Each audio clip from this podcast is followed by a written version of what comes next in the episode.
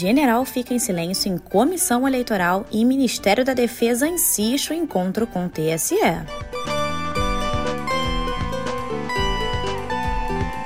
E sem parabenizar a vitória, Bolsonaro critica o presidente eleito da Colômbia.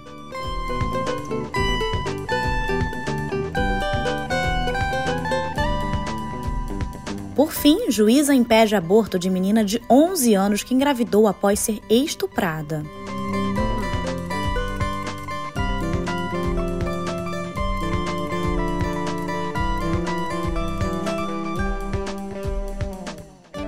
Muito bom dia, boa tarde ou boa noite para você. Eu sou Thay Oliveira e hoje, pela primeira vez, vou te contar as principais notícias do dia para você começar o dia bem informado.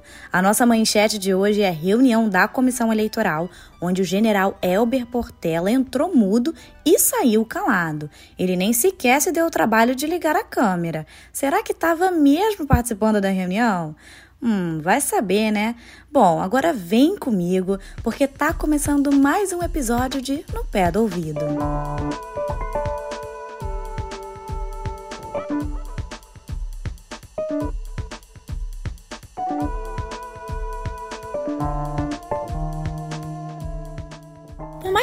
Ministério da Defesa tenha reclamado que os militares não se sentiram prestigiados nas discussões sobre as eleições, o representante das Forças Armadas entrou mudo e saiu calado da reunião virtual ontem da Comissão de Transparência Eleitoral, como contou a Malu Gaspar. Durante as mais de duas horas em que o processo eleitoral foi discutido, o general Elber Portela sequer se dignou a ligar a câmera, enquanto técnicos da corte traduziam para uma linguagem comum as respostas dadas aos questionamentos dos militares. E enquanto o general Portela passava a reunião da Comissão de Transparência em silêncio, o ministro da Defesa, o general Paulo Sérgio Nogueira, enviou um novo ofício ao TSE pedindo um encontro específico entre os militares e os técnicos do tribunal, sem a participação das instituições de sociedade civil que compõem a comissão. Segundo o ministro, o aprofundamento da discussão acerca de aspectos técnicos complexos suscita tempo e interação presencial Aliás, em falando em eleições, como tem acontecido nas recentes vitórias da esquerda na América Latina e mesmo na vitória de Joe Biden lá nos Estados Unidos, o governo brasileiro ainda não deu os parabéns e ainda não cumprimentou o presidente eleito na Colômbia, Gustavo Petro. Questionado por uma apoiadora na porta da Alvorada, o presidente Jair Bolsonaro se limitou a classificar o novo colega como um ex-guerrilheiro de esquerda, além de associá-lo erroneamente ao grupo chileno MIR. Petro participou da luta armada na Colômbia nos anos 80, combatendo o M-19. É um ex-guerrilheiro do MIR, é a movimento de esquerda revolucionária. Sorrisão. Deus não vai permitir é. Vim de Angra Já o vice, Mourão, como de praxe, né, foi mais diplomático e desejou sorte ao eleito, porque, segundo ele, administrar um país na situação que o mundo está enfrentando não é nada simples. E já que a conversa chegou ao Planalto, ontem Bolsonaro atacou Lula usando uma fala do próprio petista. Durante o evento em Maceió, Lula disse ter procurado em 1998 o então presidente Fernando Henrique Cardoso e pedido a libertação dos homens que haviam sequestrado o empresário Abílio Diniz em 1988. E a nossa amizade ela foi crescendo, às vezes mais afastada, às vezes mais próxima depois, o companheiro Renan virou ministro da Justiça do Fernando Henrique Cardoso. E tinha dez brasileiros presos, que foram presos em 89, naquele sequestro do Abílio Diniz. Não sei se vocês estão lembrados, houve um sequestro do Abílio Diniz e colocaram camiseta nos sequestradores do PT para dizer que era o PT que tinha sequestrado o Abílio Diniz. Esses jovens que tinham argentinos, tinham, sabe, gente da América Latina, ficaram presos 10 anos. E teve um momento que eu fui conversar com o Fernando Henrique Cardoso, porque ele estava em greve de fome. E eles iam entrar em greve seca. A greve seca é você ficar sem comer e sem beber. E aí a morte seria certa. E eu então foi procurar o ministro da Justiça chamado Renan Calheiros. E depois de uma longa conversa com o Renan, ele falou para mim, presidente, oh, na época era só Lula, ô oh, Lula, vai conversar com o Fernando Henrique Cardoso, que eu tenho toda a disposição de mandar soltar o pessoal. Então escuta só o que, o Bolsonaro disse aos apoiadores. Alguém tem ideia por que, que o Lula falou do sequestro da Diniz? Não? Não, não, não, não também Ninguém não sabe isso, não. Eu vi, não sabíamos que ele falou, só não sabíamos assim. Ele contou um da história que estava com pena de 10 meninos que estavam presos. 10 meninos de 42 anos, né? É. É, esses 10 eram quatro, cinco chilenos, dois argentinos, dois canadenses e um brasileiro, que estavam no segundo sequestro. Tinham sequestrado uma pessoa, 60 e poucos dias, depois tinham sequestrado a Bíblia Diniz. Havia um pedido de resgate de 30 milhões de dólares para a Bíblia Diniz. E daí falou que esses meninos cometeram um equívoco. Um sequestro, o sequestro é planejado, pessoal. Ninguém vai vou sequestrar o João ali. Não, ele vê quem é o João, onde ele mora, a rotina de vida dele, onde vai ser o cativeiro, como vai ser as negociações. Mas por que, que o Lula tocou nesse assunto? Alguém tem ideia? Não. Ele deu um recado para todos os narcotraficantes e bandidos do Brasil que estamos juntos. Entenderam? E como o assunto é a eleição agora, a gente tem um recadinho para você. Olá, eu sou Pedro Dória. A democracia dos Estados Unidos tem um herói. É o ex-vice-presidente de Donald Trump, Mike Pence. Parece surpreendente? Agora que começamos a conhecer os detalhes do golpe de Estado que Donald Trump tentou, podemos entender também o que foi preciso para evitá-lo. No Brasil de Bolsonaro, a lição é importante. Vem comigo. O ponto de partida já está no YouTube do meio.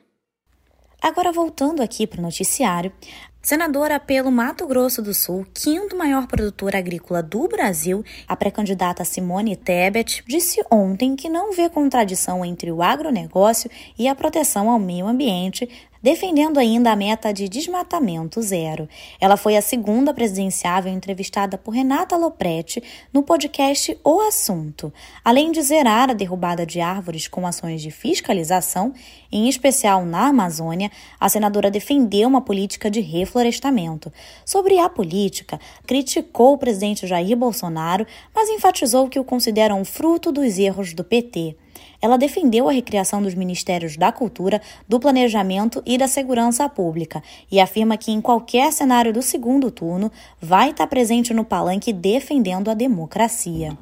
E agora o caso do indigenista Bruno Pereira e do jornalista Dom Phillips. Bom, o primeiro suspeito preso pelo assassinato dos dois, o Amarildo da Costa Oliveira, conhecido como Pelado, voltou atrás na confissão do crime. Agora ele só admite ter ocultado os corpos e diz que os tiros que mataram a dupla foram disparados por Jefferson da Silva Lima, que também está preso. A lancha em que Bruno e Dom viajavam quando foram mortos foi levada ontem para um galpão em Atalaia do Norte.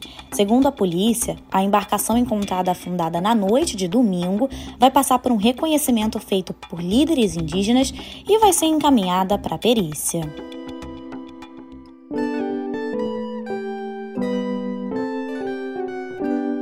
Pela lei brasileira, o aborto é um direito legal de toda mulher vítima de estupro ou que corra risco na gestação. Mas exercer esse direito está longe de ser simples, especialmente quando a própria justiça e os médicos se tornam uma barreira, como contam as jornalistas Paula Guimarães, Bruna de Lara e Tatiane Dias. Uma menina de 11 anos, grávida em decorrência de um estupro, está sendo mantida em um abrigo em Santa Catarina para que não faça um aborto legal. A equipe médica médica que deveria realizar o procedimento alegou que não poderia fazê-lo porque a criança está na 22ª semana de gestação e o hospital só autorizava o aborto até a vigésima.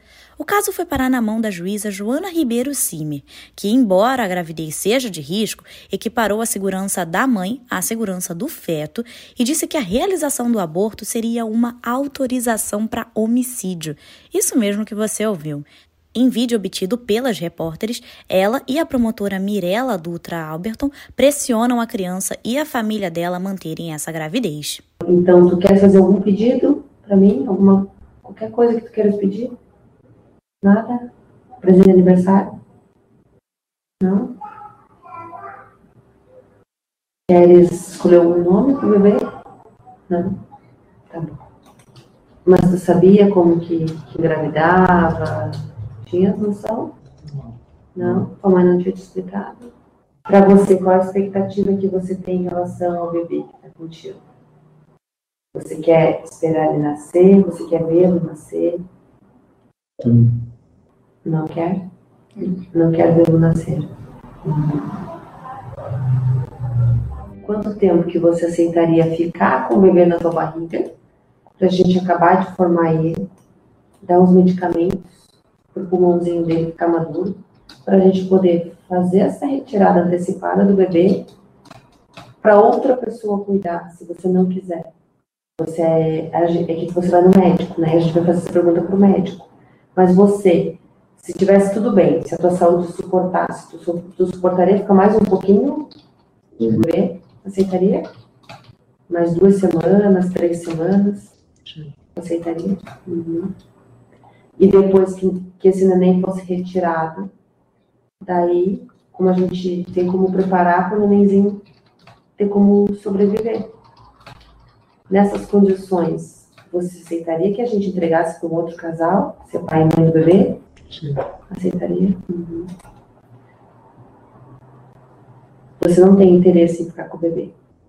O bebê já está completo, ele já é um ser humano. Consegue entender isso? Ele já é, ele já está com quase seis meses. Tem bebês que nascem até antes e ainda sobrevivem.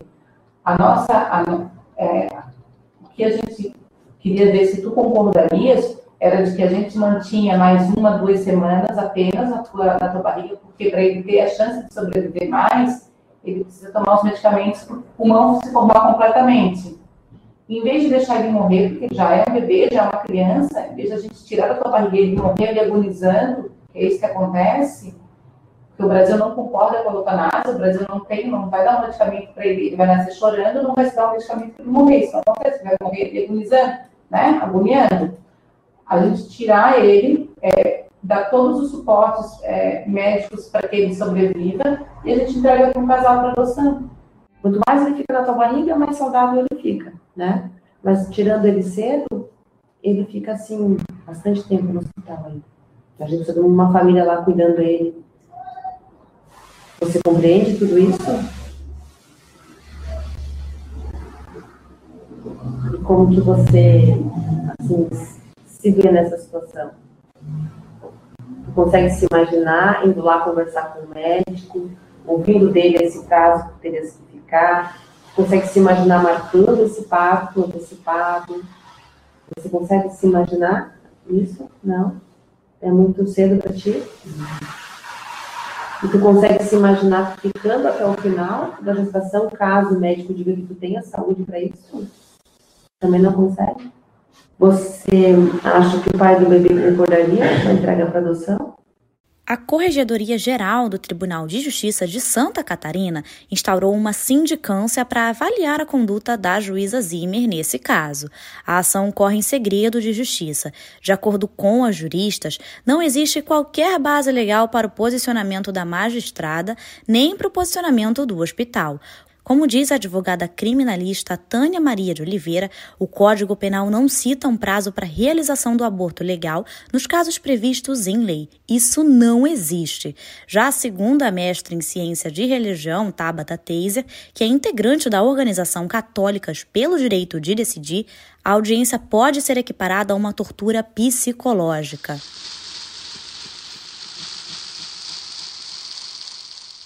Agora, indo para outro assunto, mais de 111 milhões de doses da vacina contra o coronavírus deixaram de ser aplicadas porque as pessoas aptas a recebê-las não compareceram aos postos de imunização. Os dados são do Ministério da Saúde. Pelo menos 22 milhões de brasileiros não tomaram sequer a segunda dose, ou seja, não completaram o esquema vacinal primário. Ainda ontem, a pasta formalizou a liberação da quarta dose para maiores de 40 anos e ampliou o reforço para quem tomou a dose única da Janssen. E acontece na próxima semana a segunda edição do SISU 2022, que vai oferecer 66 mil vagas em universidades públicas para o segundo semestre.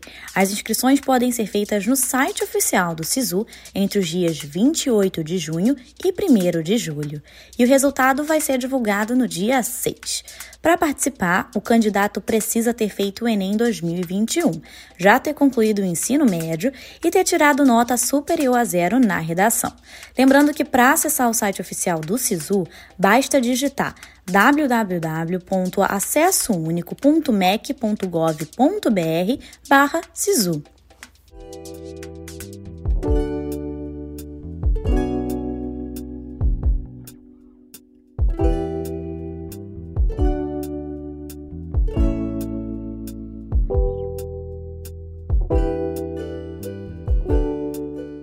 A gente abre a nossa editoria de cultura falando que o assassinato do indigenista Bruno Pereira e do jornalista inglês Don Phillips mexeu com artistas dos mais diversos estilos que exigem justiça.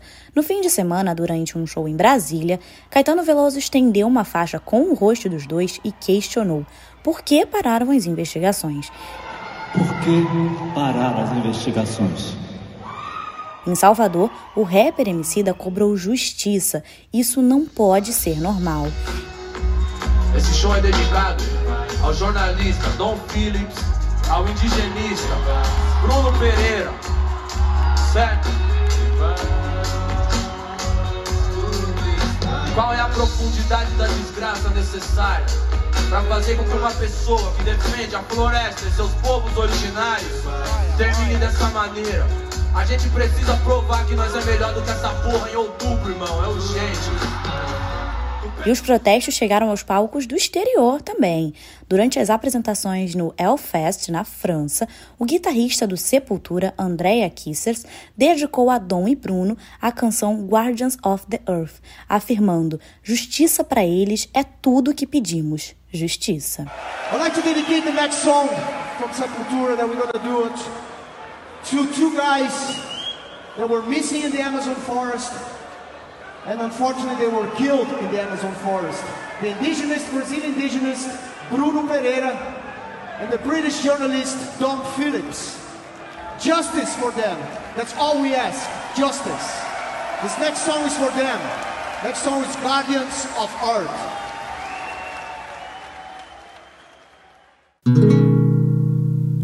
O cientista político e escritor Sérgio Abranches participa hoje, às 7 horas da noite, do programa online Sempre um Papo, transmitido ao vivo pelo YouTube e pelo Facebook, para falar um pouquinho mais sobre o livro dele, O Intérprete de Borboletas. Embora seja uma obra de ficção, trata de temas dolorosamente presentes na nossa realidade: a polarização política e a consequente intolerância com opiniões divergentes em praticamente todos os aspectos do convívio social. Abranches vai debater com o jornalista Afonso Borges, o apresentador do programa, e com também escritor Itamar Vieira Júnior, autor do premiado Torto Arado.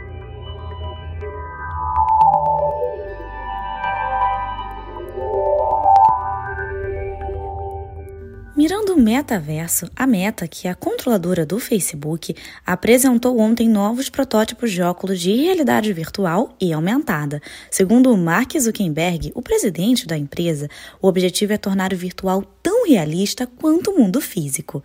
Os projetos estão sendo desenvolvidos pela Reality Labs, a divisão do metaverso dentro da companhia.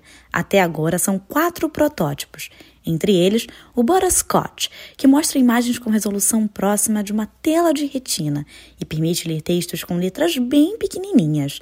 Como estão em fase de desenvolvimento, nenhum dos produtos está pronto para comercialização. Embora a companhia queira mostrar avanço na criação de óculos de realidade virtual, existe uma série de obstáculos e desafios que mostram um caminho longo até o metaverso ultra realista.